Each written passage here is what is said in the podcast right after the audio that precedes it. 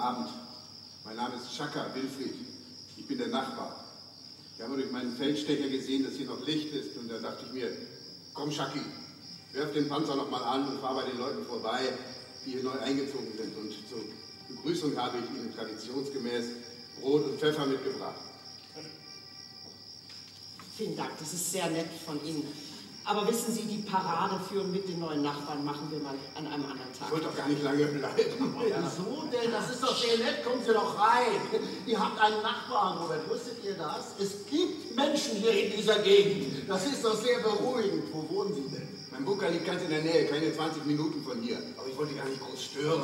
Die sind die so halb privat, halb geschäftlich. Gehört wohl zum privaten Teil, was? Aber machen Sie sich keine Mühe, ich finde schon ein Plätzchen. Was trinkt ihr denn hier? Mensch, der ist ja toll. That's ist